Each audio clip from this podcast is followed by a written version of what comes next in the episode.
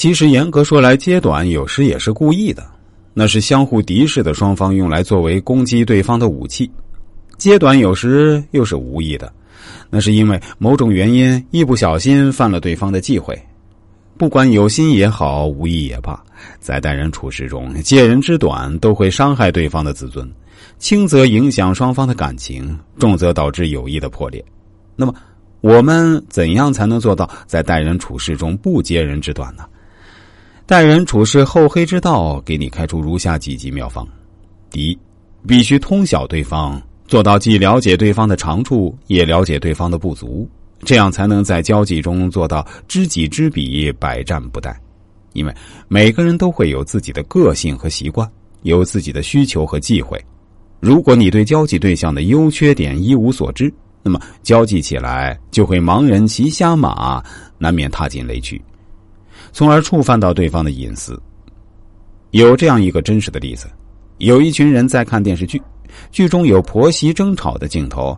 张大嫂随口议论道：“哎，我看啊，现在的儿媳真是不知好歹，不愿意跟老人住在一起，也不想想以后自己老了怎么办。”话未说完，旁边的小齐马上站起来，怒声说：“你说话干净点不要找不自在。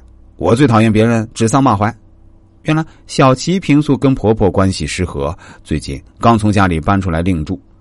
张大嫂由于不了解情况，无意中揭了对方的短，而得罪了小琪，所以只有了解交际对象的长处和短处，交际才能做到有的放矢。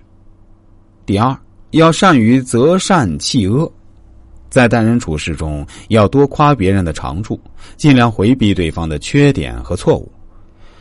都说好汉不提当年勇，但其实好汉是很愿意提起自己当年勇的。然而，又有谁愿意提及自己不光彩的一页呢？特别是如果有人拿这些不光彩的问题来做文章，就等于是在伤口上撒盐，无论谁都不能接受的。第三，指出对方的缺点和不足时，要顾足场合，别伤及对方面子。有一个连队配合拍电影。故少带了一样装备，致使拍摄无法进行。营长火了，当着全连战士的面批评连长说：“你是怎么搞的？办事这么毛毛躁躁，要是战场上装备不齐。”连长本来就挺难过的，可营长偏偏当着自己部下狠狠的批评自己，心里自然觉得大失面子，于是不由分辨道：“我没带是有原因的，你也不能经过嗯不调查就乱批评。”营长一下懵了。懂，平时服服帖帖的连长怎么会这样顶撞他？事后在连长跟他谈心交换意见时，连长说：“你当着那么多战士的面批评我，我以后还怎么工作？”这个事例中不难发现，假如营长是背后批评连长，不仅不会发火，还会虚心接受批评。营长错就错在说话没有注意时机和场合。